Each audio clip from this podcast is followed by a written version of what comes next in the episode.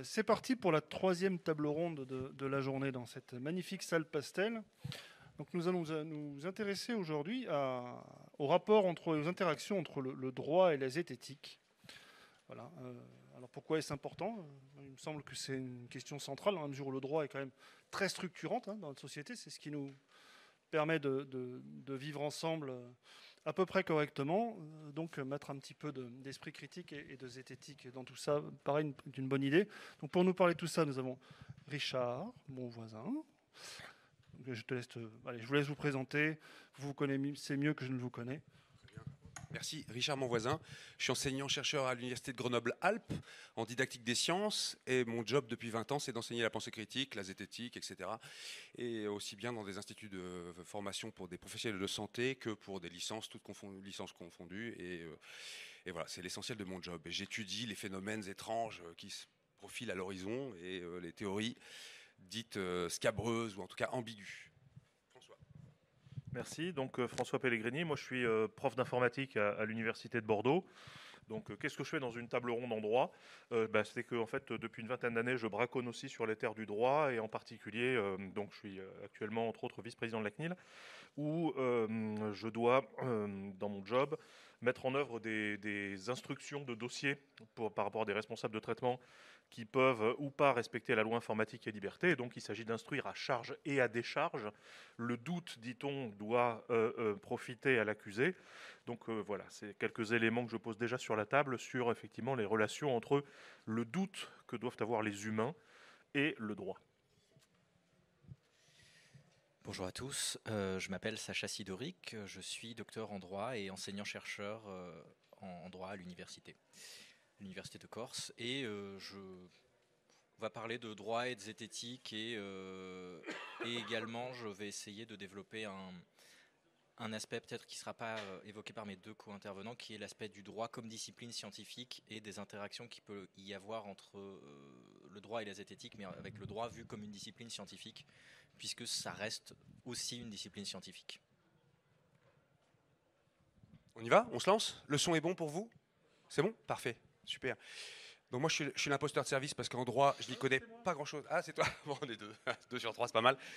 Euh, et euh, alors c'est vrai que j'ai eu pas mal d'interactions avec des questions de droit et surtout l'année dernière, le responsable de la, liste, de la formation de la prépa juriste à l'université de Grenoble m'a demandé de venir faire un cours spécifique droit et zététique. Et alors donc j'ai été obligé de plonger un peu dans le, domaine et donc j'ai essayé de faire la liste un peu des sujets qui me sont euh, qui me sont tombés dessus et sur lesquels j'ai pas forcément parfois toujours des solutions et au moins faire des grandes catégories. Et déjà le premier truc sur lequel j'avais démarré, c'était ça. Je sais pas si vous vous rappelez de ça, c'était en 2008 une poupée euh, vaudou à, l'effigie de Nicolas Sarkozy, notre ancien et regretté euh, président de la République, euh, avait été éditée et une plainte avait été posée donc par le président lui-même. et s'en était en suivi donc une condamnation de la maison d'édition qui avait fait ça.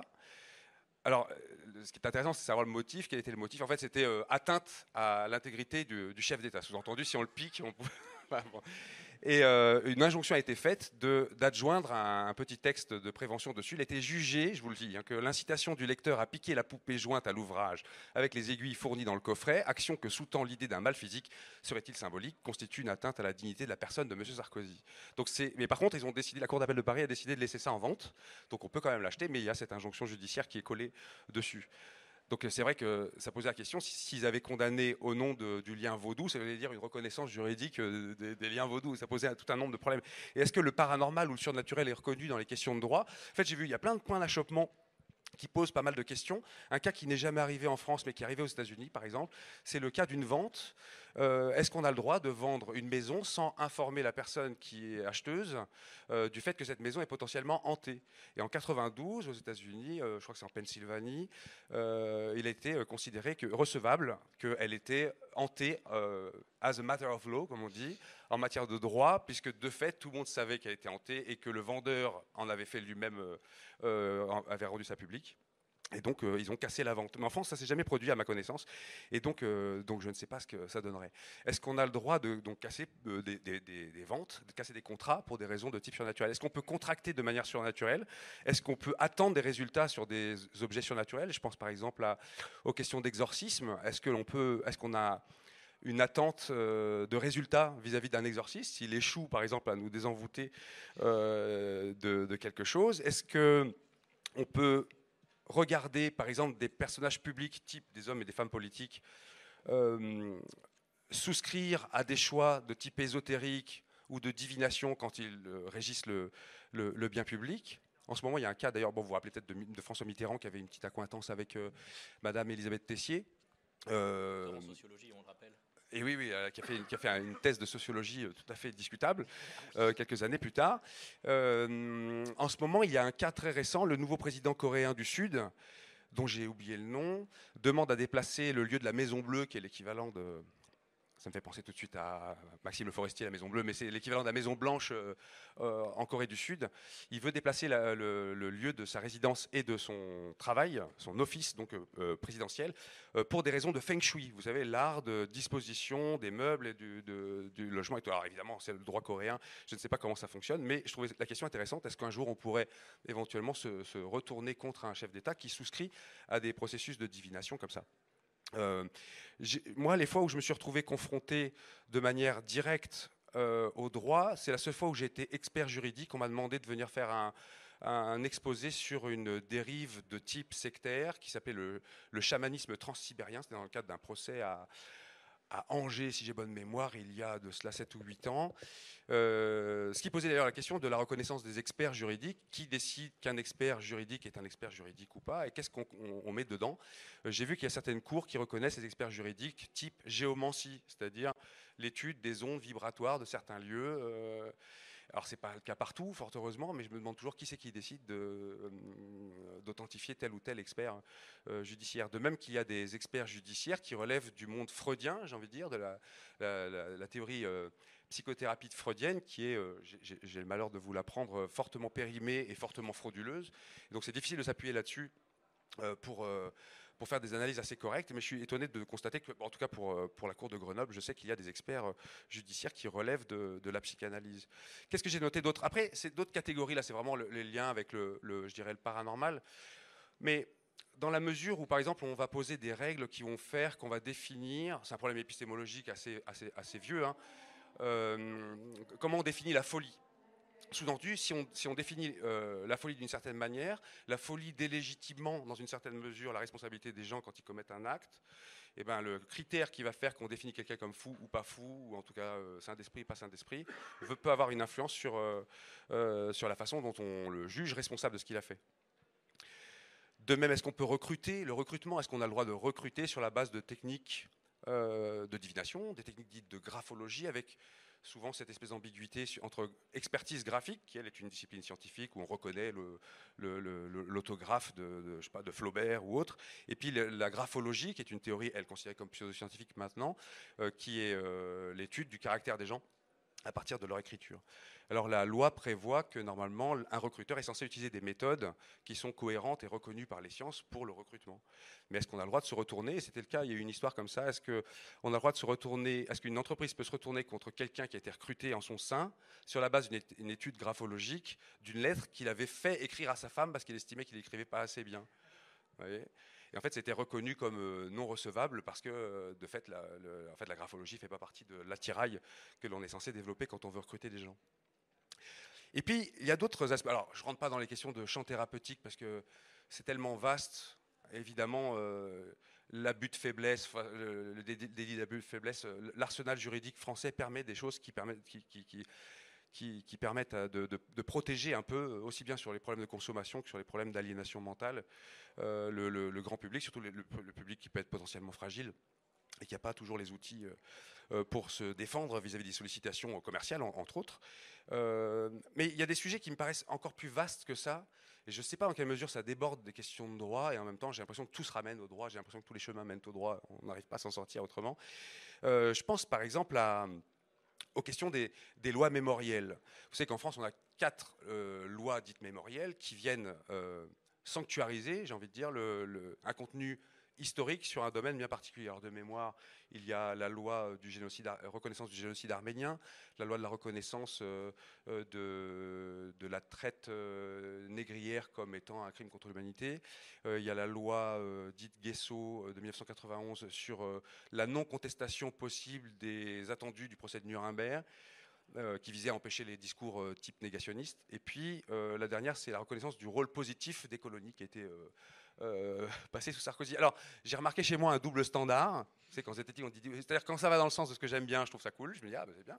Puis quand je trouve ça aller dans le sens de ce que j'aime pas, je trouve ça assez déplorable. En fait, ce que c'est la justice qui doit trancher sur ces affaires-là, qui normalement relèvent du travail scientifique des historiens, des historiennes, des historiographes, etc.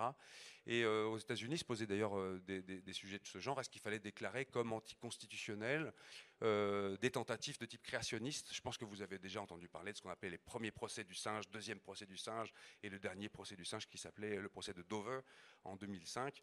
Ou est-ce que l'intelligent design, c'est-à-dire l'idée qu'une main invisible guide, l'évolution, pouvait être enseigné au même titre que la théorie de l'évolution euh, sans main invisible, par exemple. Ce qui a été décidé comme anticonstitutionnel. Et j'étais plutôt heureux de ce résultat, mais je me suis, dit, mais est-ce que c'est vraiment au droit de, poser ça Et ça pose toujours une espèce d'ambivalence entre les faits qui vont venir nourrir euh, des décrets ou des lois, et dans quelle mesure des décrets et des lois viennent-ils bloquer, figer parfois un contenu bien spécifique et je trouve ça assez ennuyeux. De, fait, quand des étudiants ou des étudiantes veulent travailler sur, euh, je sais pas moi, les chambres à gaz, ce qui n'est pas un sujet qui me fascine euh, outre mesure, hein, ben, de toute façon, c'est le seul sujet sur lequel je suis obligé de leur dire non, parce que la loi m'interdit de leur faire aborder ce sujet-là.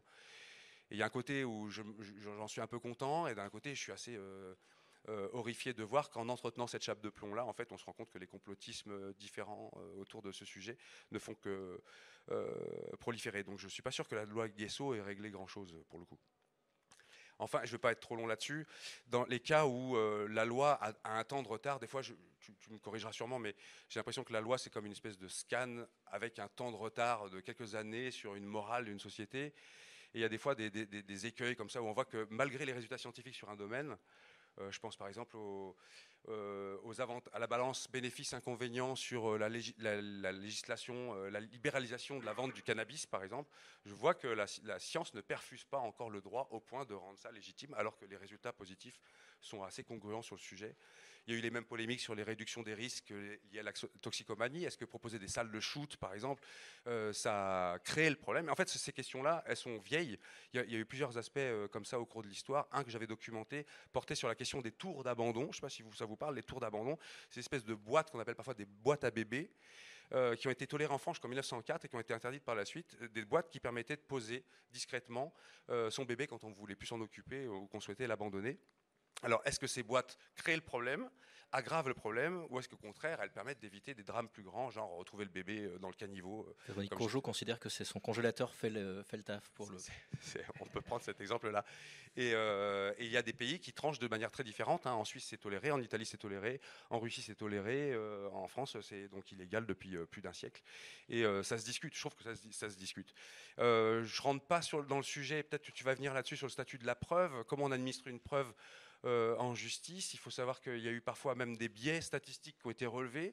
Je vous le donne comme ça si vous voulez le documenter, mais il y a des, biais de, raisonnement statistique type le, sophisme du procureur ou autres biais comme ça qui ont pu parfois du fait d'une mauvaise manipulation des probabilités dites conditionnelles, amener des gens à être condamnés sur la base d'une mauvaise interprétation des statistiques. Et ça, je trouve ça euh, dramatique. Mais en même temps, est-ce qu'on peut attendre d'un juriste ou d'une juriste d'être pointu en statistiques C'est bon, c'est une question complexe. Et puis, qu'est-ce que je voulais vous dire d'autre? Les algorithmes. Je voulais parler des algorithmes, déjà parce que j'ai relu pour la deuxième fois un livre que je trouve assez excellent, qui pose, je crois que je l'ai là quelque part, qu'est-ce que j'en ai fait Bon, ben je l'ai oublié, non, il doit être dans le coin, qui s'appelle, la, dame s'appelle Cathy O'Neill, elle explique que quand, ah voilà, il est là. Quand on, euh, arme, de euh, arme de destruction massive en anglais, mais en français c'est traduit algorithme, la bombe à retardement, je trouve ce, sujet assez riche parce que parfois l'État où certaines de ces structures, euh, type l'éducation nationale, peuvent souscrire à des algorithmes de sélection qui eux-mêmes contiennent dedans des prémices euh, qui vont faire qu'on va estimer, par exemple, je sais pas, pour euh, la délinquance, mettons, on va développer des projets comme Prêt Paul, vous, voyez peut-être ce que c'est, de, la, criminalistique prédictive, où en gros, selon ce qu'on va mettre dans la moulinette des algorithmes, on peut obtenir ce qu'on cherche plutôt que les réelles délinquances. Donc en, ciblant par exemple des quartiers à plus fort taux, on va accentuer les plus forts taux de recherche sur cet endroit et donc créer finalement le phénomène que, l'on recherche. Ça rejoint d'ailleurs des, des, biais de raisonnement que pouvait incarner Éric Zemmour l'année dernière encore, ou il y a deux ans, sur le sujet. Donc quelles sont les prémices à, l'intérieur de ces algorithmes-là, dont ensuite nous, en termes de, santé publique, en termes de prévention publique, on va se servir. Est-ce que c'est discutable? Est-ce que c'est accessible? Est-ce que c'est accessible de manière libre? Est-ce qu'on a accès aux entrailles même de ces algorithmes?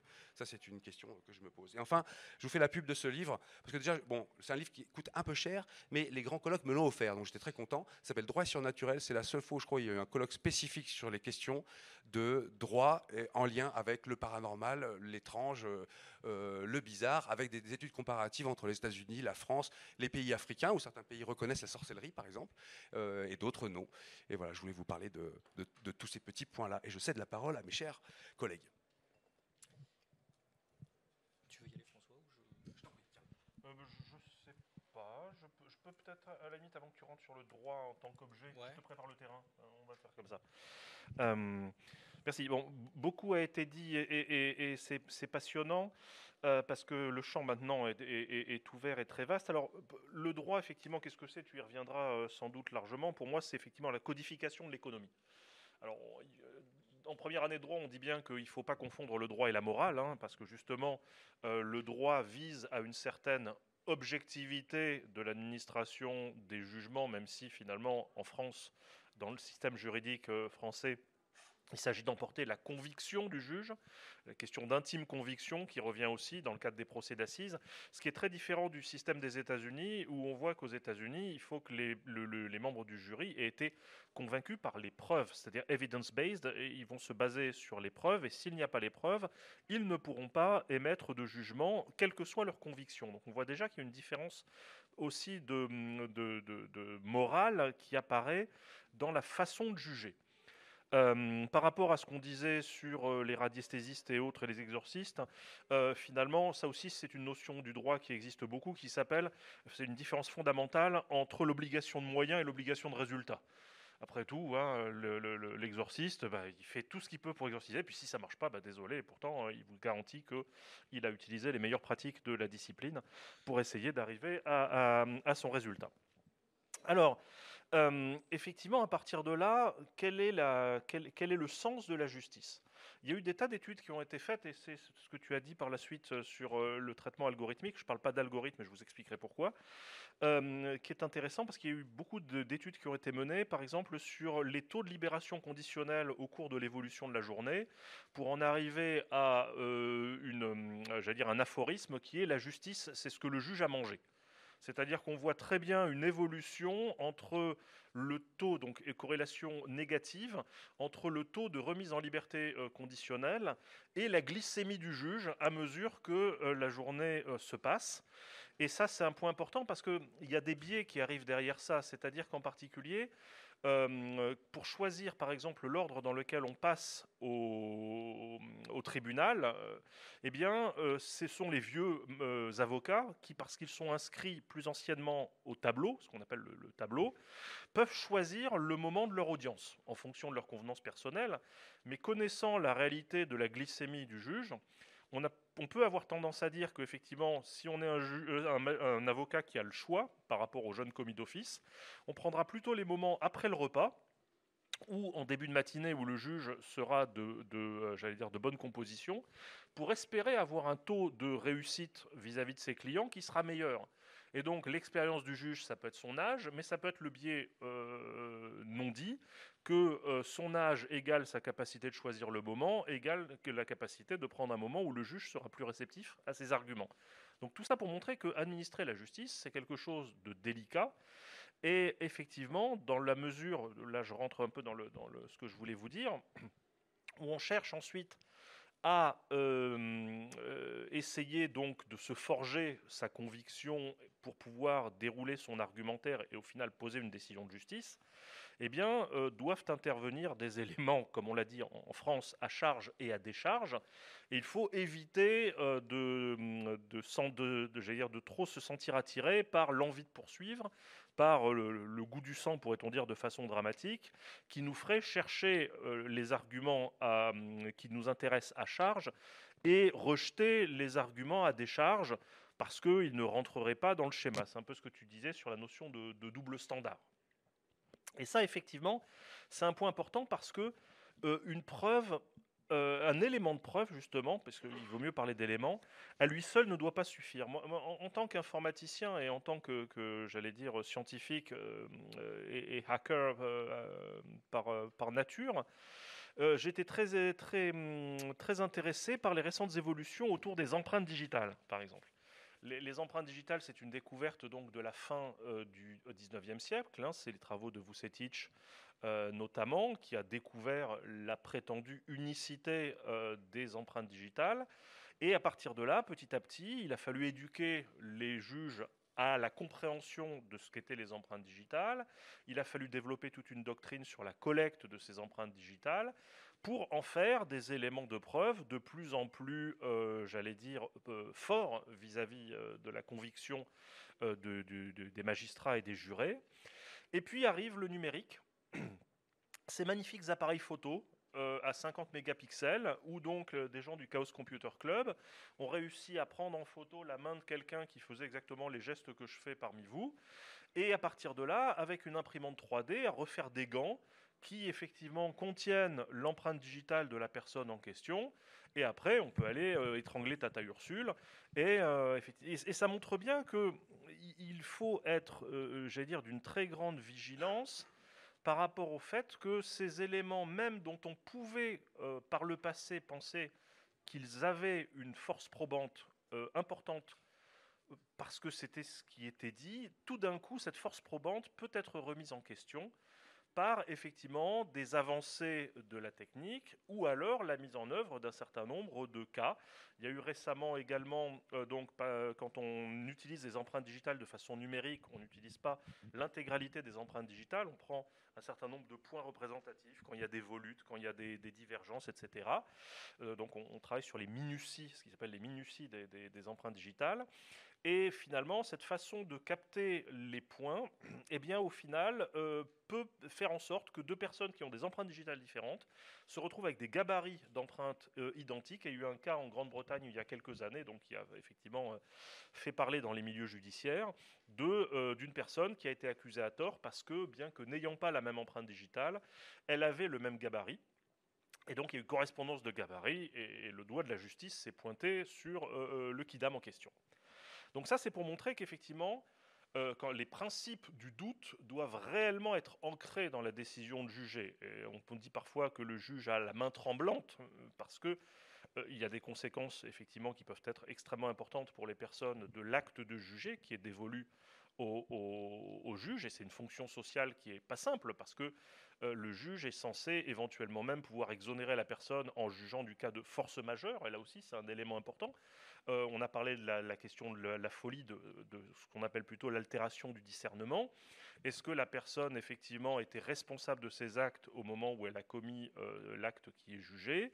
Est-ce qu'elle était dans un cas de force majeure, qui est aussi une occasion par laquelle euh, on peut tuer quelqu'un, mais parce qu'on avait une bonne raison, peut-être pour en sauver un certain nombre d'autres, etc.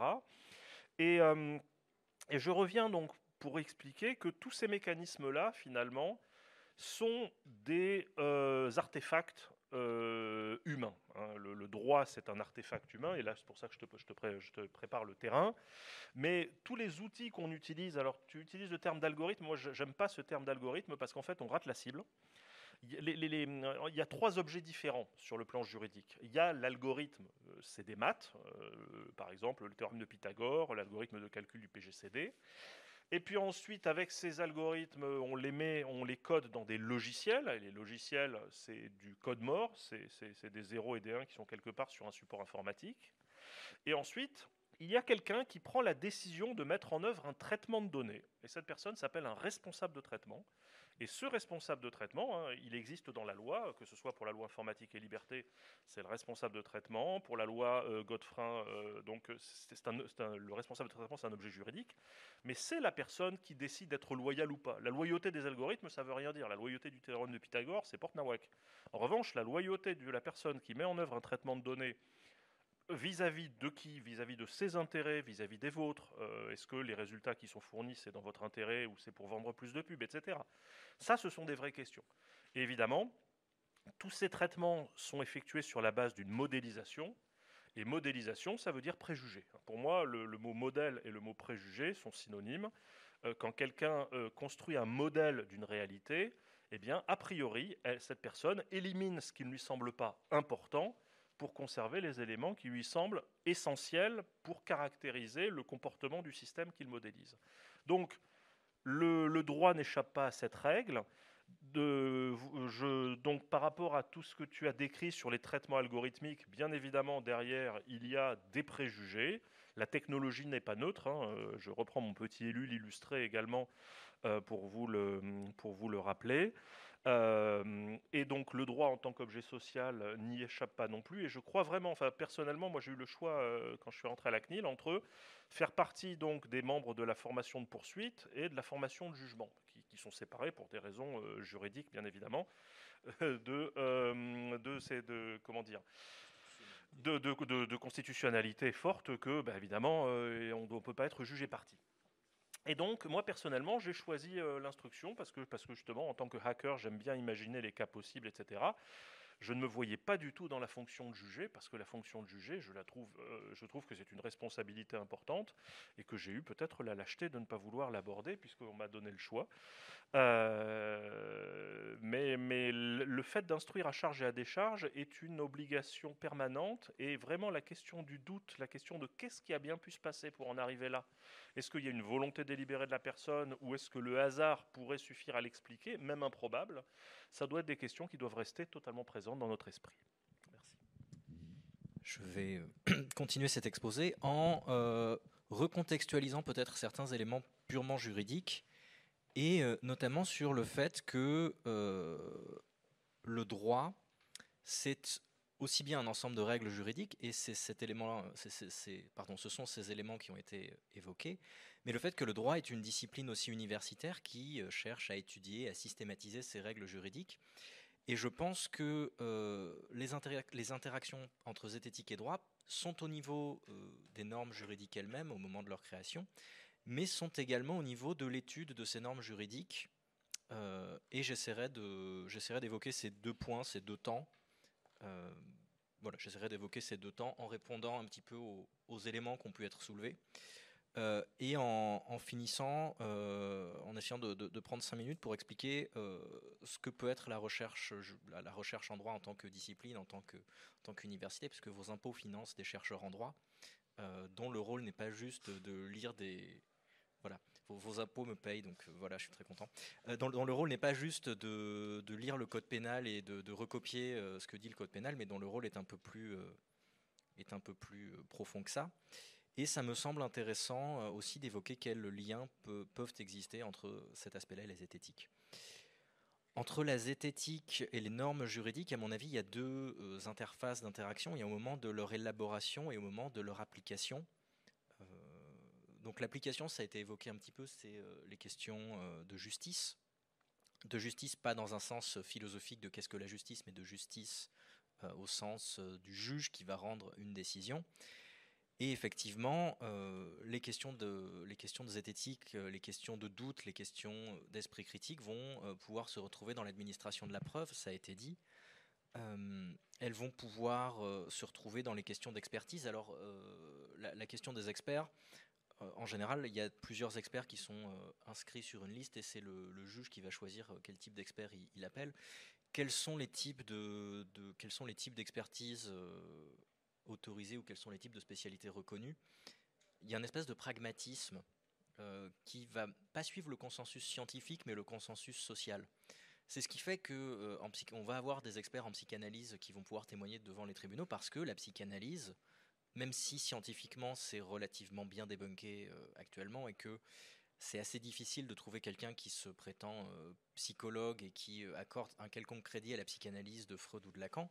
Pour autant, alors je ne sais pas si c'est par des formations euh, françaises euh, pour le côté Lacan ou quoi, mais pour autant la psychanalyse, avec Françoise Dolto aussi en plus, la psychanalyse reste euh, en France un, élément qui, imprègne les milieux intellectuels et très pragmatiquement, dans la mesure où le consensus social donne encore du crédit à la psychanalyse, le juge va, va, pouvoir, les, va pouvoir les écouter mais c'est un petit peu comme quand le juge va se retrouver euh, à, écouter des experts qui pourront euh, fournir des études ou des certificats médicaux qui vont euh, aller dans le sens de l'électrosensibilité d'un individu. Parce que le juge, il n'est pas scientifique et le juge, il prend les outils qu'on met à sa disposition, avec les moyens qu'on met à sa disposition, c'est-à-dire globalement pas grand-chose en termes de moyens, puisque les moyens de la justice en France sont assez, assez médiocres. Donc le juge traite l'affaire comme il peut, avec les moyens du bord. Et euh, je ne vais, vais, pas dire qu'il décide au doigt mouillé, parce que c'est évidemment beaucoup plus complexe que ça, mais euh, quand on lui présente un expert, considéré comme un expert, bah, le juge, il n'a pas lu la littérature scientifique, le juge, il ne sait pas nécessairement que la psychanalyse, euh, ça n'a aucune valeur scientifique, que la radiesthésie, je ne pense pas qu'il y ait des radiesthésistes dans les tribunaux français, en tout cas j'espère, mais Ouais, voilà. Mais euh, il ne sait pas que telle ou telle discipline, euh, euh, c'est une vraie discipline ou pas. Donc le juge va écouter l'expert. Il ne va pas nécessairement le suivre, mais il va au moins l'écouter. je parlais aussi, en tout cas je voulais essayer de parler d'élaboration des règles juridiques. Il y a assez peu d'interaction dans de, la zététique avec l'élaboration des règles, c'est-à-dire, pour le dire très très vite, le moment où les députés vont vont, reprendre la rédaction de la loi qui a été choisie. Oui, oui, mais généralement c'est plus le Conseil d'État et les cabinets ministériels qui vont rédiger la loi et les députés qui vont la, qui vont la discuter et la voter. Il y a assez peu, euh, il y a assez peu de prise en compte euh, de la zététique au sens large et euh, disons des biais, des, biais cognitifs. On peut en trouver, cela dit, notamment en, droit du travail, où on va interdire, interdire les discriminations directes mais euh, on va aussi interdire les discriminations indirectes qui seraient de la sélection sur certains éléments qui euh, seraient des éléments biaisés et qui amèneraient notamment à favoriser les hommes sur les femmes par exemple. Je ne sais pas, ce serait si on prenait, euh, si on embauche, c'est évidemment c'est un, cas, fictif, mais si on embauchait quelqu'un en fonction de sa taille, dans la mesure où les hommes sont en général plus grands que les femmes, s'il n'y a pas de bonne raison ça, paraît assez dur à justifier, pour embaucher quelqu'un de plus d'un mètre 85, ça peut être une discrimination indirecte euh, et on peut avoir des discriminations directes qui sont, euh, qui sont biaisées et qui reposent sur ce genre de, biais cognitifs. Dans ce qui concerne les, les contrats, ce qu'on peut contracter sur l'au-delà, j'ai envie de dire que le droit français est très pragmatique sur ces choses-là. Euh, donc il n'y a, pas de, réponse tranchée à mon avis. Je ne suis pas du tout spécialiste de droit des contrats en plus, parce que c'est le, gros souci. quand on commence à être chercheur, on se spécialise sur un sujet tête d'épingle et du coup on ne connaît absolument plus rien de tout le reste. Je dirais que ça, dépend. Donc il y a effectivement la différence entre l'obligation de moyens et l'obligation de résultat. Euh, mais je suis, par exemple, est-ce que le fait qu'une maison soit hantée pour annuler une vente en France, je ne pense pas que ça passerait. Je m'étonnerais assez. Euh, sauf si très indirectement le fait que la maison soit hantée euh, puisse lui faire perdre de la valeur monétaire, puisse faire qu'il y ait des touristes ou des badauds qui viennent, qui viennent prendre des photos continuellement de la maison. Mais outre ces aspects qui ne sont pas liés au caractère soi-disant hanté directement, mais qui sont liés à, des conséquences euh, dans le monde réel et à, des conséquences physiques, ouais, des nuisances, je ne pense pas qu'on puisse, euh, pense pas qu'on puisse annuler une vente. Je vais euh, essayer de passer au deuxième temps de ce que je voulais aborder, qui va être le lien entre la zététique et non pas l'élaboration du droit, non pas la, fabrique du droit au sens large, mais avec l'étude du droit, puisque c'est mon boulot. En vrai, je suis enseignant-chercheur, donc euh, je, forme des petits juristes à l'université. Euh, et à mon avis, donc la recherche en droit, c'est, pour le dire très très vite, l'élucidation euh, de l'ensemble des normes juridiques qui régissent la société. Alors là, vous allez me dire, mais Sacha, tu es très gentil, mais il suffit de lire le code pénal pour savoir quelles sont les règles juridiques. oui, certes, mais c'est plus complexe que ça. Euh, s'il suffisait d'être capable de lire le code civil, de lire le code pénal, de lire la Constitution, pour être spécialiste de droit pénal, de droit civil ou de droit constitutionnel, Il suffirait d'avoir passé la classe de CP et de savoir lire pour être juriste. Euh, or, il s'avère que si vous vous amusez à prendre un énoncé du Code civil ou même un énoncé de la Constitution qui semble relativement simple, il y a toujours des cas d'application des zones d'ombre dont l'application n'est pas certaine, et c'est notamment le rôle euh, du juriste et le rôle du chercheur en droit que d'élucider ces zones d'ombre. Et euh, j'avais noté trois séries, enfin j'avais noté trois séries de remarques. je vais commencer par la dernière. clairement, pragmatiquement, la zététique n'est pas mobilisée par les chercheurs en droit, et les chercheurs en droit ne connaissent à peu près rien à la zététique. Euh, ce serait même assez mal vu, je pense, par la communauté universitaire en droit de citer euh, des travaux de zététique. Donc il y a une absence d'utilisation pratique effective. Pour autant, euh, il y a une utilité dans la réflexion épistémologique qui, est relativement importante en droit pour construire un raisonnement juridique correct. Et moi, mes certains amis, certains collègues ont pu rentrer dans l'épistémologie par le tremplin de la zététique, par, par YouTube, par, euh, par des billets de blog, peu importe, on, a tous, euh, on est tous rentrés dedans un petit peu différemment. Mais euh, la zététique a servi de porte d'entrée dans l'épistémologie. Ça a pour certains été la première fois qu'ils auront entendu parler de Karl Popper, par exemple, et ils auront pu aller chercher un petit peu plus loin qui était Karl Popper et tomber ensuite sur Irm Lakatos ou sur, ou sur Thomas Kuhn ou sur Feyerabend après, pour, pour, citer une liste d'épistémologues. Donc ça peut être une porte d'entrée euh, dans l'épistémologie pour ensuite aller dans de l'épistémologie plus juridique, mais en réalité, Karl Popper est fréquemment cité dans les travaux en droit. Et ça peut avoir une utilité dans les raisonnements pratiques, puisque euh, le droit en tant que discipline scientifique, en tant que discipline universitaire, c'est beaucoup euh, d'argumentation. Puisqu'évidemment, en droit, on n'a pas des jolies petites blouses blanches avec des fioles, des tubes à essai et on ne mélange pas des réactifs pour voir si ça fait boum. Ce serait marrant, cela dit, mais ça coûterait beaucoup plus cher, donc euh, heureusement on ne le fait pas. Ça peut avoir une utilité dans les, raisonnements pratiques pour éviter certains biais, et notamment euh, le biais d'anthropomorphisme ou euh, qu'on peut appeler aussi le biais d'agentivité, c'est quand on va parler d'une institution collégiale notamment en disant, je prends l'exemple de la CNIL puisqu'on a son vice-président, en disant la CNIL fait ci, la CNIL fait ça, la CNIL va dans tel sens, la CNIL va dans tel autre sens. C'est une facilité de langage parce qu'on va pas dire euh, le collège euh, machin de la CNIL euh, est allé dans ce sens, mais il faut pas oublier que quand la CNIL rend une décision, c'est une décision qui est passée par un long processus avec plusieurs personnes qui sont impliquées et qu'il est difficile de donner, d'attribuer à la CNIL une volonté particulière. C'est un biais cognitif qui me semble utile en droit quand on essaye notamment de systématiser les décisions de justice. Chaque juge est différent, chaque formation de jugement est différente. Ce n'est pas parce qu'un juge est allé à un moment dans un certain sens que l'on peut dire que le juge, de manière générale, va dans tel sens. Euh, et il me semble aussi, par exemple, euh, que le biais de confirmation ou les questions d'illusion des séries, de pareidolie, euh, sont des éléments auxquels le juriste doit faire attention parce que le juriste, euh, comme c'est pas une euh, pas une science vérificationnelle, on peut pas euh, vérifier les assertions qu'on va poser. On a tendance, et, moi le premier, on a tendance à voir des patterns là où il n'y aurait en fait peut-être que le chaos, et on a tendance à facilement essayer de facilement voir des patterns et confirmer tous les comportements qui vont dans les patterns qu'on a identifiés, en oubliant tout ce qui tout ce qui va dans le sens inverse euh, et tout ce qui pourrait nous faire dire qu'en fait, il n'y a pas du tout de pattern. Voilà mon avis en quoi euh, la zététique peut avoir un lien non pas avec le droit comme ensemble de règles juridiques, mais avec le droit comme discipline scientifique. Je ne sais pas si vous voulez rebondir sur quelque chose ou si on laisse la parole à la salle.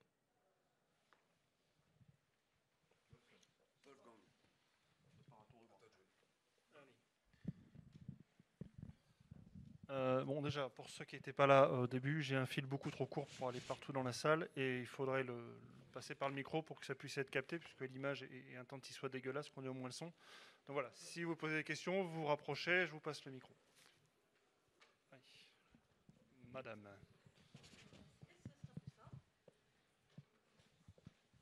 Alors, j'avais deux questions. Alors, c'est plus ou moins lié à la zététique, plus ou moins lié au droit. Vous le prenez comme vous voulez.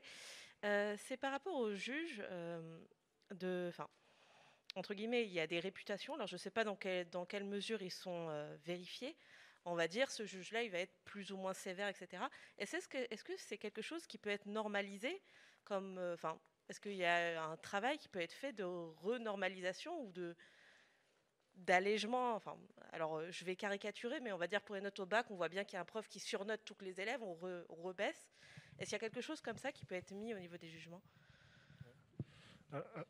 Voilà. Alors il y, a deux réponses. Il y a effectivement parfois des juges dont les avis personnels bavent sur le jugement ça finit par se savoir et il y a des sanctions disciplinaires qui peuvent être prises contre certains magistrats qui effectivement euh, ont pu outrepasser l'avis général de la section parce que un juge en fait euh, même dans les cas où il juge seul il est au sein d'une institution et tu l'as très bien rappelé euh, fort heureusement le juge n'est pas isolé alors bien sûr il y a, dans chaque chambre, il y a un magistrat qui va prendre les décisions, ou alors dans d'autres cas, ça va être des décisions euh, collégiales. Mais ce qui veut dire qu'il y a quand même un, filet social autour du juge, euh, y compris pour qu'il ne soit pas seul euh, face à ses jugements. Donc premier point, dans les cas extrêmes par rapport au juge lui-même, il y a effectivement des garde-fous disciplinaires qui sont mis en place pour éviter un certain nombre de, de, dérives les plus, les plus flagrantes. Maintenant, rien n'empêche qu'il y ait des personnes qui soient plus ou moins sèches sur tel ou tel cas.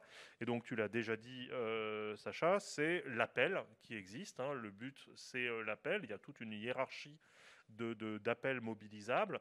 Soit donc pour l'appel euh, classique, hein, ça va être sans, qu'il y ait besoin d'apporter beaucoup d'éléments nouveaux pour qu'il y ait un, nouveau jugement qui soit demandé. Et plus on va bien sûr vers des, euh, des juridictions d'appel élevées, plus il faudra euh, mobiliser des éléments nouveaux qui n'auraient pas été pris en compte dans le cas euh, du, des, procès précédents, que ce soit en cassation ou alors si ça remonte même à la CEDH ou CJE. Je ne sais pas si tu veux compléter.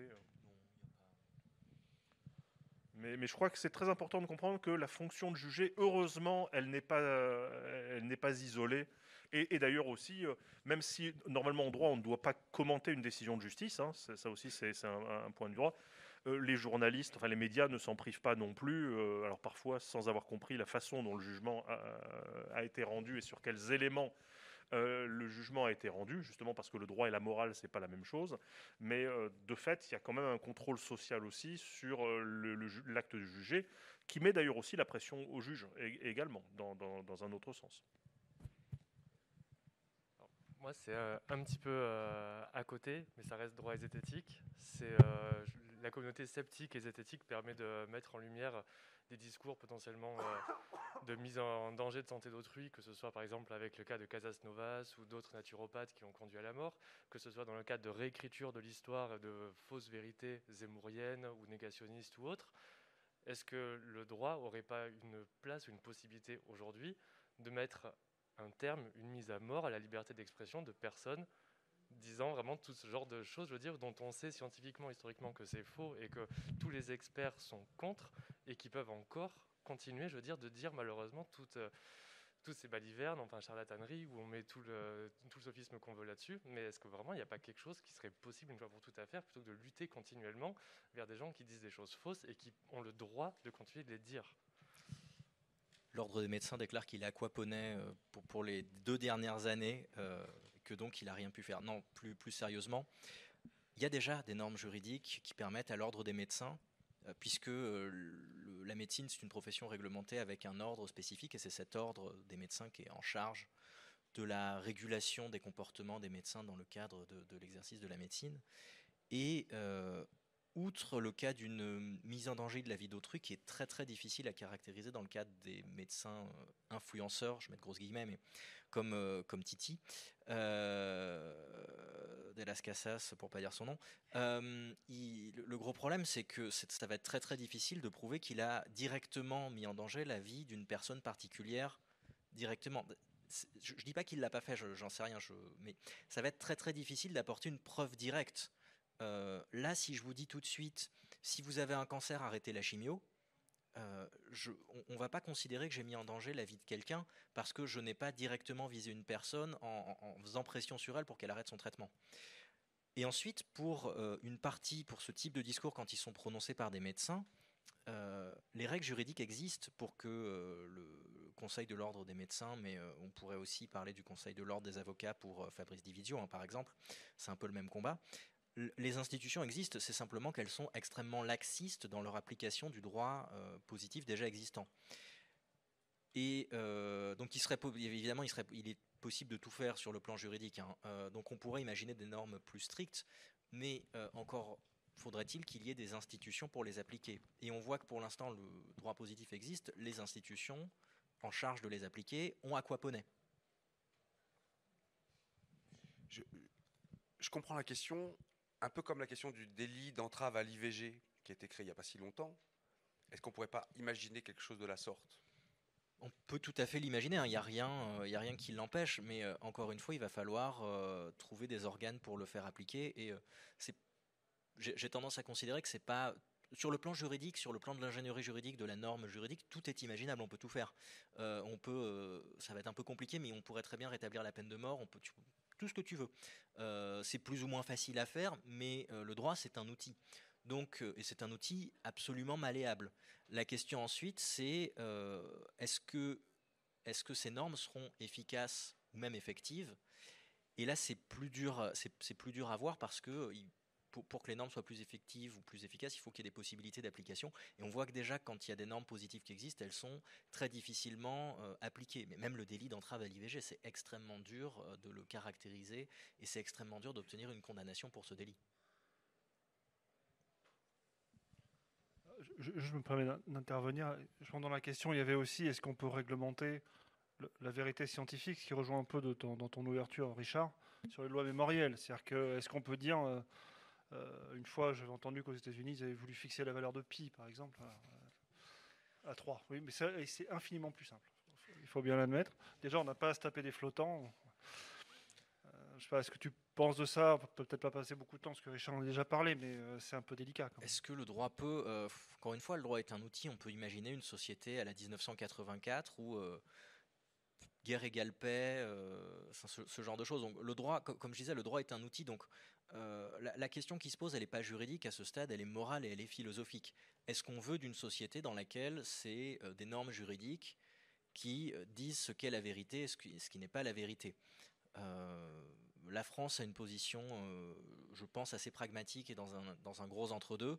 Euh, on n'a pas le droit de nier l'existence de certains des génocides, ce qui n'empêche pas en réalité de faire de la recherche sur la Shoah. Euh, on peut faire de la recherche sur la Shoah, on peut faire de la recherche sur les chambres à gaz, on peut juste pas dire les chambres à gaz n'ont jamais existé. Ce qui, qui est une contrainte relativement minime. On peut pas nier le, côté du, on peut, peut pas remettre en cause le, on peut pas remettre en cause le, résultat du procès de, Nuremberg. Ah, ça me paraît être une limite relativement petite, relativement faible, et euh, voilà, on, peut totalement décider de mettre une limite plus importante. Mais, euh, mais c'est, enfin, le, droit à ce niveau-là est un outil et tout dépend de ce qu'on veut comme société. J'avais promis. On va laisser parler les gens d'abord. Je me posais la question sur la différence entre morale et justice, parce que ça me semble un peu flou.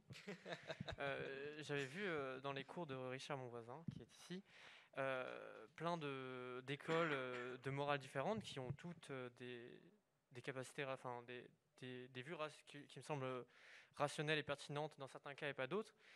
À quel moment est-ce qu'on considère que quelqu'un qui a des vues utilitaristes finalement était, euh, c'est pas juste ce qu'il a fait, même si c'était moral en son sens. Euh, quelqu'un qui avait une éthique de la vertu, qui, a fait quelque chose en toute honnêteté, mais finalement qui était moral, qui était judiciairement condamnable. Est-ce que c'est vraiment juste ou pas juste? Quelqu'un qui agit selon des principes qui, dans certains cas, s'appliquent mal. Est-ce que c'est juste ou pas juste? Où est-ce qu'on met une limite entre une philosophie morale rationnelle et la justice? C'est ça ma question. Alors, j'allais dire vous avez 4 heures, mais non, hein, pas du tout. Essayez d'être. Euh, je, sais, je suis en train de. Ça va être très compliqué hein, de répondre brièvement. Je préfère le. Euh, comment faire Ça dépend de ce qu'on entend par justice. Est-ce qu'on entend euh, justice au sens, de, au sens philosophique de rendre à chacun ce qui lui est dû? Ou est-ce qu'on parle de justice dans un sens plus, plus juridico-juridique, où la justice, ce qu'on appelle communément la justice et l'institution judiciaire, c'est la manière dont on va faire en sorte que certains conflits soient tranchés. ce qui n'a déjà pas grand-chose à voir en réalité. Et on pourrait se dire que le juge doit appliquer la justice, en, théorie oui, mais le juge il va surtout appliquer le droit en réalité. Pour répondre à la question, donc je, vais prendre la question sur l'aspect justice au sens philosophique du terme. les philosophes s'entretuent, s'entretuent académiquement parlant, depuis au moins Platon, je dis au moins parce qu'on n'a pas vraiment beaucoup de traces des philosophes pré, euh, depuis Socrate, on n'a pas beaucoup de traces des philosophes pré-socratiques sur ce qu'est la justice. Et il y a euh, autant de théories de la justice que de philosophes moraux. Donc y a pas, le, droit, en tant qu'ensemble de règles euh, juridiques, c'est un ensemble de règles de vivre ensemble qui vient essayer de faire un espèce de compromis sans nécessairement avoir d'arrière-pensée philosophique, d'arrière-pensée philosophique construite. Euh, c'était le cas quand il y a eu un code civil qui a été rédigé par quatre personnes euh, en, 1803 à 1804. Aujourd'hui, euh, oui c'est ça. Oui, alors oui, ils partaient pas de rien, mais ils ont ils ont quand même re il y, avait, une, ligne philosophique un peu plus clairement identifiable, alors qu'aujourd'hui, le, législateur fait, résonne par petites touches, par pointillisme, par impressionnisme. Donc il n'y a pas nécessairement de philosophie générale de la justice qui sous-tend tout. Euh, comment est-ce qu'on résout ces questions-là? Bah, on, regarde, on regarde le droit applicable, on regarde, pour être très, très, très caricatural, les énoncés, et euh, on regarde ce qu'ils permettent, ce qu'ils interdisent, et on, donne une solution en fonction de ça, sans vraiment passer par le stade quel était l'état d'esprit de la personne, quelles étaient ses intentions sur le plan moral ou pas. Un point euh, quand même aussi, c'est que donc euh, ce qu'on décrit bien, c'est que le droit est un objet social et donc il évolue. Il évolue souvent en retard sur la société, parfois en avance. Hein. L'abolition de la peine de mort, euh, ça a été décidé alors que effectivement une majorité de la population était encore pour. Et donc, comme c'est un objet social qui vise à, réguler les rapports des gens entre, dans la société, il y a des garde-fous forts qui ont été mis. En particulier, euh, un point important dans un état de droit démocratique, c'est par exemple le, droit pénal en France est d'interprétation stricte. Et ça, c'est important. Ça veut dire qu'on ne, ne, donne pas au juge le pouvoir tout seul de dire Oh, mais il s'est passé ça, et moi je considère que c'est pas bien, et je vais raccrocher ça euh, à telle loi qui existe pour arriver à t'attraper quand même. Euh, quand on dit le droit pénal est d'interprétation stricte, ça veut dire si jamais il se passe quelque chose qui est hors des clous de ce qu'a prévu le droit pour le moment, parce que nous sommes dans un État qui garantit la liberté tant que ça n'a pas été interdit, retour chez le législateur, pour qu'il y ait un débat public et que justement une décision qui peut avoir de graves conséquences pour les personnes ne soit pas prise au niveau du juge, mais bien au niveau du législateur avec tous les, éléments de la fabrique de la loi dont on l'espère un débat public suffisant. Donc je crois que ça c'est important et c'est des choses euh, qu'il ne faut pas imaginer remettre en question. J'ai vu quelques décisions par exemple sur la notion de vol de données qui est apparue euh, que je combats férocement parce que ça ne, veut, ça, ne, veut, strictement rien dire, ou un magistrat qui souhaitait poursuivre a essayé de raccrocher à la notion de vol euh, de, la captation de données, c'est n'importe quoi et ça n'aurait jamais dû passer parce que justement c'est une violation des principes fondamentaux qui protègent les personnes dans un état de droit démocratique. Et je rajoute toujours démocratique, hein, parce que des États de droit, il en existe. L'Allemagne nazie était un État de droit, et, en général, euh, plus on a une dictature et plus on a une bureaucratie avec effectivement euh, des tampons, des formulaires et, des papiers qui circulent. Mais je crois que c'est pour ça que c'est important de considérer que la fabrique de la loi, c'est un objet euh, sacré et que l'action de législateur est une action là aussi qu'on doit entreprendre que la main tremblante et là-dessus, la technique a posé un problème. C'est que quand on devait écrire les lois à la plume sergent-major et qu'on les recopiait à la main, eh ben on cherchait la concision et on cherchait à avoir une cohérence globale de l'édifice. Depuis qu'il suffit de faire CTRL-C, CTRL-V, remplacer un mot par un autre, on a maintenant des usines à saucisses absolument phénoménales, avec une loi qui est totalement inintelligible, parce que dès qu'il y a un élément d'émotion euh, et d'émoi populaire, alors CTRL-C, CTRL-V, on fabrique un truc, et puis on va le débattre, et puis euh, on, passera au journal télévisé. Et donc on a un vrai problème d'intelligibilité de la loi maintenant, parce que bien sûr la société devient plus complexe. Et là il est clair aussi, il ne faut pas, euh, là c'est une pratique essentielle aussi, il ne faut pas imaginer résoudre un problème compliqué avec une solution simple c'est génial quand on y arrive en tant que scientifique, mais en général, c'est parfois qu'on a raté la complexité du problème. Euh, et donc, par rapport à ça, vraiment, euh, je crois qu'on vit dans une société complexe et qu'il faut apprendre à, avoir des pensées complexes et à se dire hum, j'ai une opinion, mais cette opinion capture-t-elle la complexité du phénomène que l'on cherche à réguler?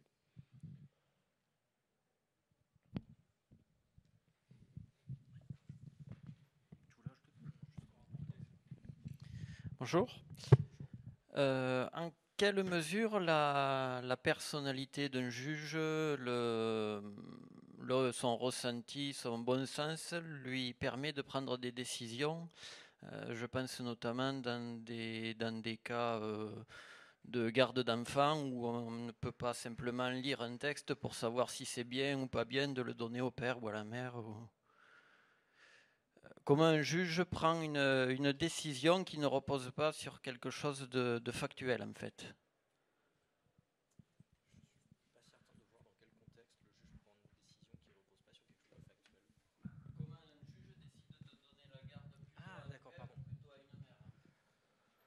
Alors en général, le juge décide pas seul.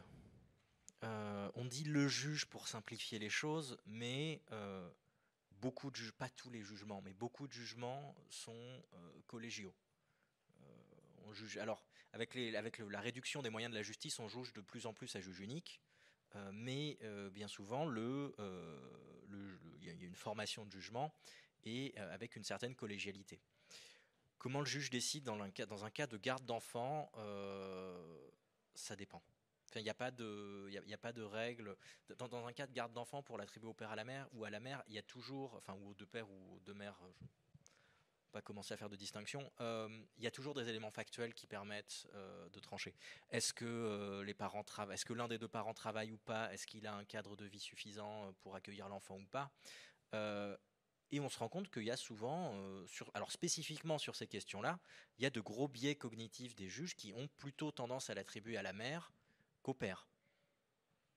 Mais euh, comment le juge décide il y, a, toujours en fait des éléments euh, factuels et matériels pour fonder la, décision, ou en tout cas pour la justifier après qu'elle ait été prise, même si elle est prise sur un coup de tête et même si elle est prise dans l'émotion. Je ne sais pas si je réponds à la question suffisamment ou.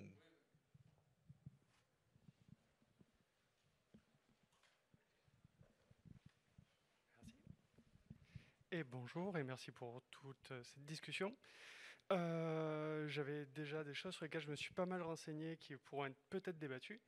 Euh, en premier lieu, l'État, bon, je suis une personne trans, ça va permettre à la discussion.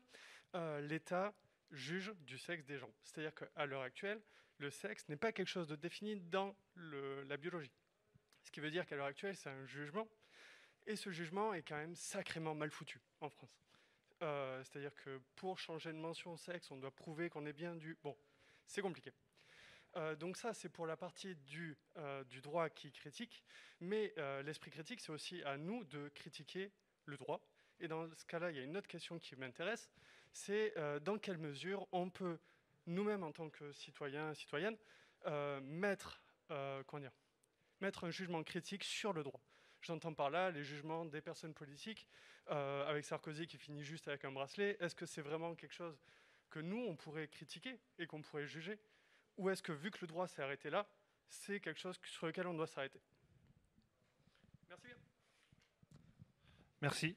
Je vais répondre par la fin. Euh, tout le monde peut critiquer une décision de justice euh, au, au, sens la trouver immorale, la trouver contraire à, à, nos principes et alors, faut faire attention quand on entend une décision de justice dans la presse euh, à pas euh, à pas mal comprendre la décision parce qu'il y a euh, ce que le juge a dit, il y a ce que le journaliste a compris, il y a ce que le journaliste a retranscrit, et il y a ce que le lecteur de l'article aura compris, ce qui laisse tout un fil de perte de sens sur une décision de justice en particulier. C'est souvent le cas pour les affaires de viol où on dit il l'a violé 15 fois et il s'en sort avec une amende de 1500 euros c'est généralement plus complexe que ça. Euh, ça arrive pas en fait. Euh, c'est toujours beaucoup plus complexe que ça. Mais euh, dans l'absolu, même quand on a bien compris les faits, que la matérialité des faits est établie, on peut totalement émettre un jugement moral et considérer que les Balkany auraient dû être mis en prison plus rapidement et considérer que Nicolas Sarkozy aurait dû déjà être mis en prison ou, que sais-je. Il faut voir que le droit n'est pas la morale. je ne sais pas combien on est dans la salle, on doit être une, je sais pas, petite quarantaine. on doit tous avoir une moralité différente. alors, pas sur les gros trucs, je pense qu'on se met tous à peu près d'accord pour dire que tuer des gens, c'est pas bien. Euh, on parle de qui exactement? nous, tous là. Non, non, non, nous tous dans la salle. qui? D'accord. Euh, de, manière générale, on, est tous en général d'accord pour dire que voler des choses, c'est pas bien.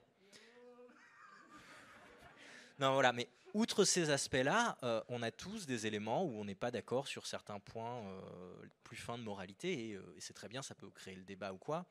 Euh, je crois que les dernières élections présidentielles ont montré que, enfin le premier tour de, la présidentielle a montré que sur des éléments moraux fondamentaux, il y avait une certaine, euh, une grosse divergence euh, chez les Français. Là, je ne sais pas si c'est tant mieux, mais c'est une opinion politique. C'est quand la rediff que je me grille pas trop tout de suite en commentant les élections? Non, plus sérieusement. Vu, vu, la tranche du cadrage, tu risques pas grand-chose. D'accord. Bon.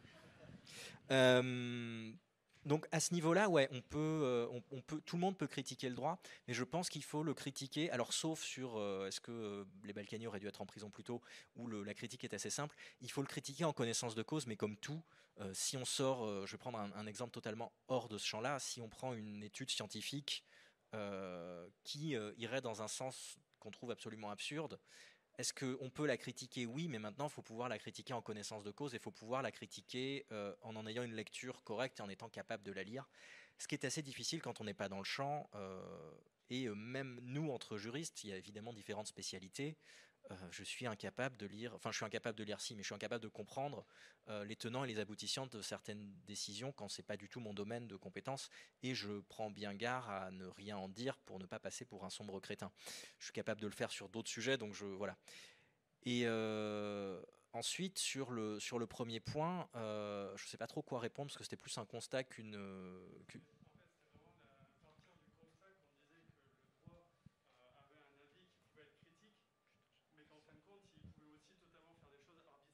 Mais le droit est, enfin, le droit est arbitraire. Le droit, c'est un arbitraire euh, cristallisé à un moment T.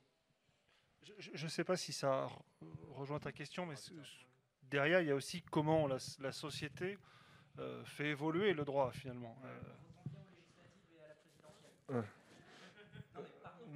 Bien sûr, on est dans une démocratie représentative, mais je, répète, hein, le droit est un objet qui évolue, c'est un objet social. Il n'y a qu'à voir euh, sur la question de l'homosexualité, euh, comment elle pouvait être criminalisée, puis euh, dépénalisée.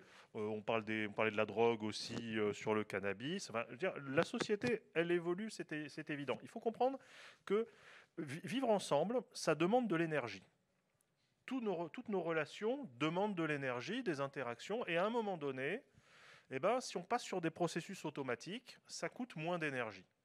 Et donc, pour organiser le vivre ensemble, on codifie des règles en se disant ça, c'est des règles qui font consensus. Elles fonctionneront dans 98,9% des cas. Les gens vont respecter ça et il n'y a pas besoin de discuter. Ne pas tuer, ne pas voler, il y a un consensus général parce que, et, et ça fonctionne bien comme ça sans s'interdire, et c'est ce que peut faire aussi parfois le juge français, même si le juge français, ça doit être normalement la bouche de la loi, c'est-à-dire qu'il doit euh, contextualiser la loi à euh, euh, un cas précis, in concreto, sans chercher à refonder la loi, mais parfois il peut se l'autoriser aussi lui-même. Normalement, le juge ne doit pas s'interdire de juger.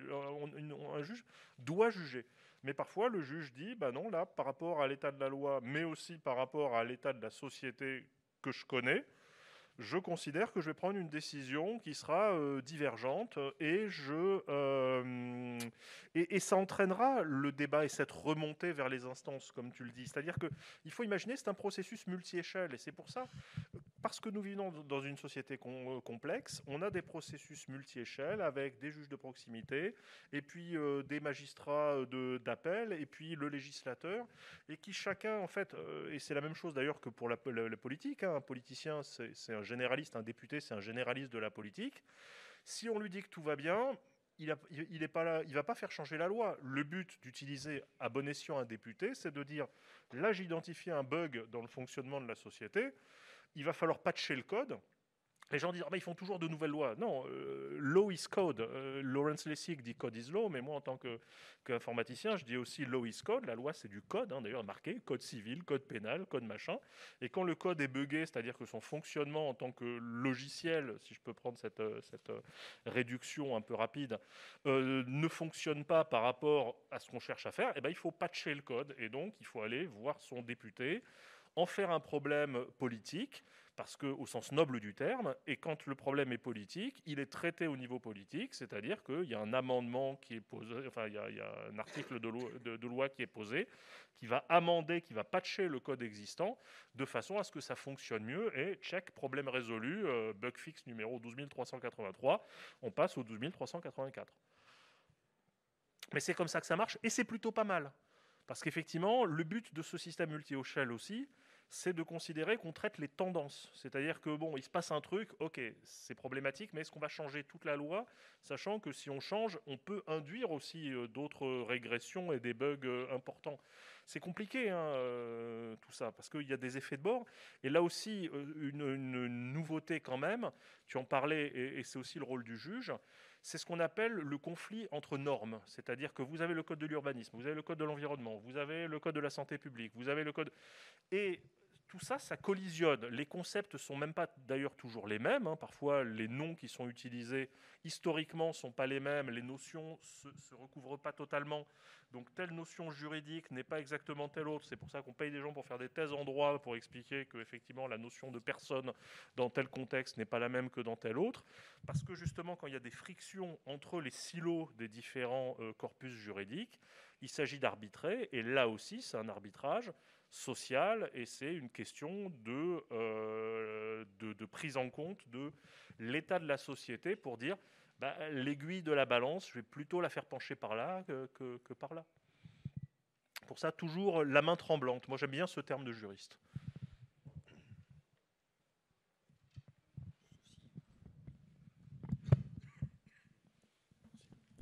Bon, j'allais poser une question, mais euh, a priori, vous avez répondu euh, dans vos différentes réponses. Euh, c'était essentiellement pour savoir, vous avez dit que la justice était un outil, et je voulais savoir si la justice s'était dotée d'outils pour s'auto-évaluer et du coup s'améliorer. Voilà. Donc effectivement, avec tout ce que vous avez répondu, c'est plus ou moins déjà répondu. là, je, réponds, mais après, sans doute que tu, vous aurez chacun des choses à dire. S'améliorer par rapport à quoi? Là encore, c'est quoi le référentiel? Est-ce que c'est la vitesse de jugement? C'est facile, on peut faire comme dans Brésil, le truc qui répond oui-non. En une demi-seconde, on a, on a la réponse. Donc la question, c'est que la métrologie induit ses propres problèmes, et on le voit, nous, en science, avec le publish or perish. Est-ce qu'un bon chercheur, c'est un chercheur qui publie plein d'articles? Eh ben, on voit que c'est plutôt du bullshit qui sort. Euh, euh, oui, alors, et d'autant d'ailleurs que ensuite la politique publique vient donner plus d'argent aux gens qui publient plus. C'est génial c'est-à-dire, plus on, pousse du bullshit et plus on a du blé. Donc, vous voyez que la notion de d'évaluer et de métrologie, elle est complexe, parce que, et là aussi c'est euh, une problématique du numérique, maintenant on est dans un monde où on évalue tout.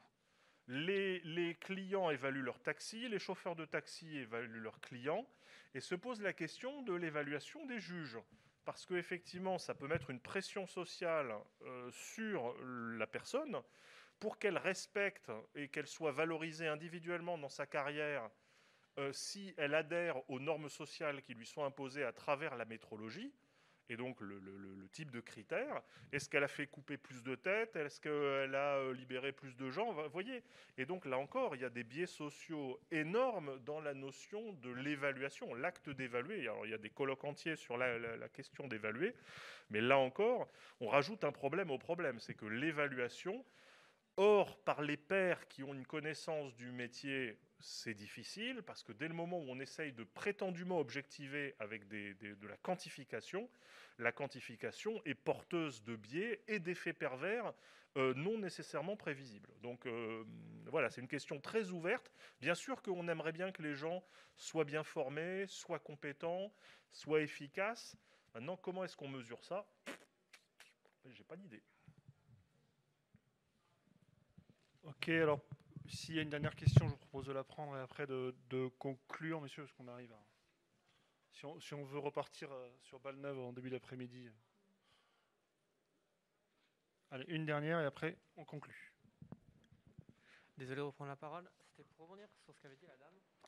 Euh, à, partir de quel moment euh, on, considère, on considère plutôt un avis public, un avis de société, plutôt qu'une vérité scientifique sur le, sexe et le changement de sexe à l'état civil Le sexe n'est pas établi en science, ou du moins la définition est, très très poreuse.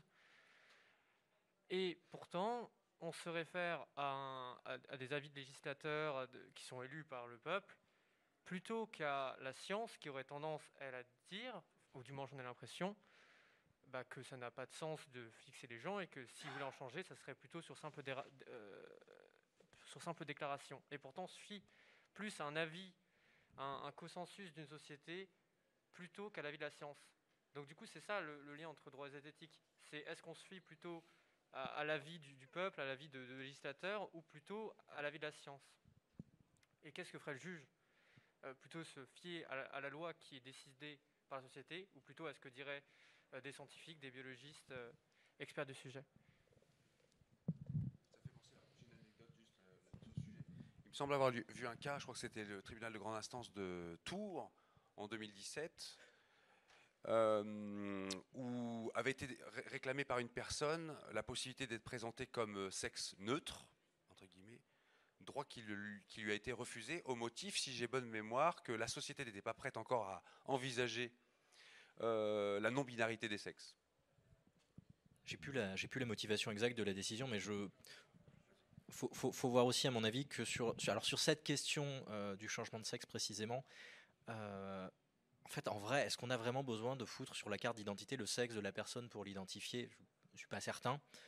Euh, culturellement, on a eu on a eu tendance à le faire parce que c'était un machin binaire.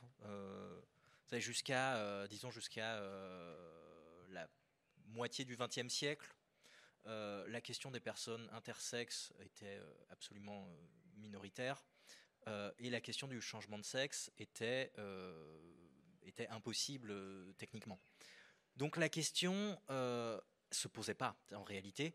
Et quand on a créé la carte d'identité, je, rappelle que ça a été créé sous le régime de Vichy, par ailleurs, la carte d'identité euh, en, France. Je suis pas en train de dire que c'est pas bien, hein, voilà, mais euh, on, avait la mention du sexe parce que c'était un caractère d'identification de la personne euh, comme un autre, ça permettait de vérifier euh, l'identité, euh, voilà. Et culturellement, on a gardé ça. et culturellement, en, réalité, il n'y a pas de, a pas de vraie raison rationnelle de pourquoi on la garde. on peut très bien Ben si. C'est que jusque dans les années 40 et quelques, les femmes votaient pas. Et donc, quand on mettait la carte d'identité, c'était facile de dire Ah ben non, désolé, demi-tour. C'était un élément de ségrégation facile. C'est en termes d'ingénierie, euh, vous, quand vous aviez des choses. Des... Et pour la conscription militaire aussi. Mais. Enfin. Euh, les fraudes. Mais euh, je veux dire, aujourd'hui, il euh, n'y a plus de. Voilà, il n'y a, plus, y a, plus, y a plus de vrai enjeu euh, à, à, ce niveau-là. En tout cas, je n'en vois pas. Euh, donc c'est culturel. Pourquoi est-ce qu'on garde cette mention et pourquoi est-ce qu'on force À la rigueur, qu'il y ait des démarches pour le changer sur l'état civil euh, peut se comprendre. Je ne suis pas spécialiste des questions d'état civil, donc je... mais j'arrive à concevoir qu'il y ait, euh, pour des questions de registre, un, intérêt. Pour, sur la carte d'identité, il y, en a plus, je pense que c'est culturel. maintenant, qu'est-ce que, qu'est-ce que doit faire le juge? C'est une question morale ultra complexe. Imaginez, euh, on est en 1941-42 euh, et on a décidé de voter le statut. Enfin, quand je dis on, c'était pas nous, c'était plutôt euh, nos, grands-parents éventuellement. Euh, ont décidé de euh, voter le statut des Juifs et de les exclure de la fonction publique. le juge est censé appliquer la loi. Est-ce que c'est moral pour le juge d'appliquer cette exclusion des juifs de l'administration et d'appliquer de manière générale cette ségrégation sur une base religieuse? Qu'est-ce que le juge doit faire dans ce cas-là? Euh, Juridiquement, juridiquement, on va admettre qu'il existe un monde euh, juridique différent du monde moral. Ben, juridiquement, il est obligé d'appliquer la loi. Est-ce que moralement, euh, c'est bien euh, de ficher les juifs et de, les exclure de la fonction publique? À part quand on a voté Éric Zemmour au premier tour, euh, je pense pas. Vous avez le droit de pas être d'accord, hein, mais ça, me gênerait un peu, je vais être honnête. Qu'est-ce que, peut faire le juge Euh, C'est extrêmement dur pour un juge de, s'afficher directement contre la loi. Et même si c'était le tribunal administratif de quoi pour la personne de sexe neutre, euh, enfin peu importe en soi, le- même si le tribunal euh, avait, euh, avait autorisé l'inscription de sexe neutre, en appel, en grande instance, pardon, euh, en appel ou en cassation, la décision se serait fait sauter. Tout comme, je ne sais pas si vous vous souvenez, Noël Mamère avait prononcé un mariage de couple de même sexe dans sa ville de Bègle, qui a été évidemment cassé tout de suite, euh, a été annulé euh, tout de suite par le tribunal. Alors, il l'a fait en connaissance de cause. hein. Il savait que le mariage serait annulé, c'était pour faire un espèce d'électrochoc. Est-ce que euh, le juge aurait dû autoriser ce mariage? On peut considérer que moralement, oui. Maintenant, juridiquement, à l'évidence, vu l'état du droit à l'époque, c'était impossible qu'il l'autorise. J'ai pas la réponse sur ce que le juge doit faire parce que c'est une question éminemment morale. Euh, il y avait un juriste euh, allemand de la fin de la, juste après la Seconde Guerre mondiale, euh, qui considérait, en gros, alors il parlait des juristes de manière générale, mais doivent appliquer la loi telle qu'elle est jusqu'à ce qu'elle devienne absolument moralement intolérable. Ça ne répond pas à la question parce que ça pose le problème de à quel moment c'est absolument intolérable. J'ai pas la réponse. C'est une question éminemment philosophique et à mon avis qui n'a pas, qui n'a même pas de réponse en elle-même. On aimerait tous que le juge euh, aille dans le sens qu'on considère comme le sens de notre propre système de valeurs. Euh, Est-ce que c'est euh, rien que faisable pour le vivre ensemble, où on s'est mis d'accord sur des règles avant et, et où on ne peut pas vraiment les changer en cours de route? Maintenant, dans certains cas extrêmes, est-ce que ce serait bien qu'il le fasse d'un point de vue moral? Oui. C'est une réponse de Normand, hein, j'assume parfaitement. Mais à partir de là, il sort de sa fonction de juger, c'est-à-dire qu'il redevient un citoyen qui euh, pose un acte militant, euh, mais, qui il sort du rôle de rouage de l'application du droit tel qu'il est. hein. Là, on en parlait, j'étais allé au Conseil d'État, j'ai retrouvé des décisions du Conseil d'État qui confirment l'exclusion de certains professeurs de la fonction publique parce qu'ils étaient juifs. Euh, c'est des décisions de 42 sur des décisions préliminaires sur la loi du 3, euh, euh, du 3 octobre 1940 portant statut des juifs. Mais voilà, le, le droit est un objet, c'est un outil, c'est ce qu'on en fait, c'est un objet social, c'est un construit social, je crois qu'on l'a bien dit et répété. Et à partir de là ensuite, est-ce que en tant qu'humain, on prend des décisions en fonction de notre référentiel moral, justement pour faire un électrochoc, y compris en violant la loi. Tu as rappelé le cas de Noël Mamère. Noël Mamère, il a clairement violé la loi telle qu'elle était en vigueur dans les années 80 quand il a fait ce, ce mariage-là. C'est un acte politique, c'est un acte militant. Euh, J'allais dire, euh, c'est ce qu'on doit faire dans une société euh, démocratique, c'est effectivement toujours remettre en question ce qui existe. hein, et là, finalement, on reboucle sur la zététique en disant l'objet existe, mais pourquoi? Et si les conditions ont changé, pourquoi ne pas le modifier? S'il il y a aussi un consensus social, puisque là encore, c'est la cristallisation d'un certain état du vivre ensemble. Ok, merci. Alors, est-ce je vous sens garnement. Alors, est-ce que vous seriez capable de conclure euh, tous dans allez, 2-3 minutes maximum? Ou alors, alors, alors non, on va faire, euh, on va faire le jeu de. Voilà. Une phrase de conclusion. C'est une grosse phrase par contre. Phrase On l'a vu, le droit est un outil.